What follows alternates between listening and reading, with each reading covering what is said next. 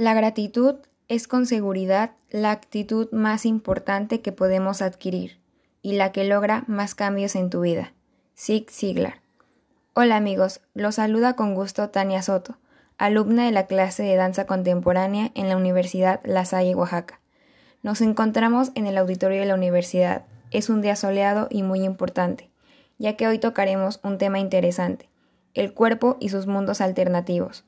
Para ello, dejaré algunas preguntas a mi estimada Patricia Cardona, ya que ella conoce profundamente este tema. Así que comencemos.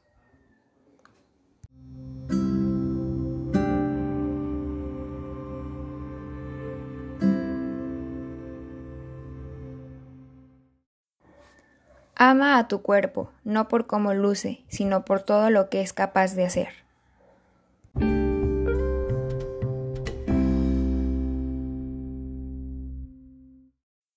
Pregunta número 1. ¿Cómo aprender a usar de manera adecuada y con respeto los movimientos de nuestro cuerpo en la danza? 2. ¿Qué hacer si en algún momento me siento perdida en el ámbito de la danza? 3. ¿Cómo dominar la mente y no dejar que ésta me domine a mí?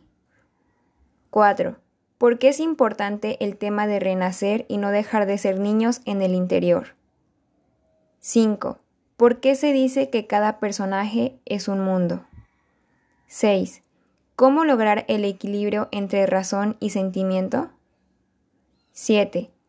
¿Cómo trasladar mis emociones al baile? 8.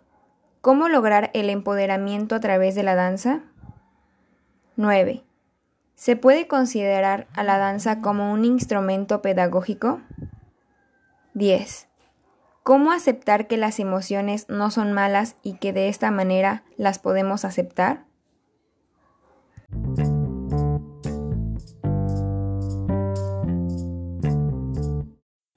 Y bueno, esas son las preguntas del día de hoy.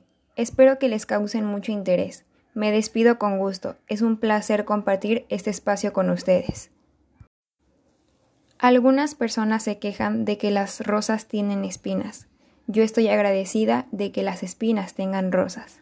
Alphonse Cart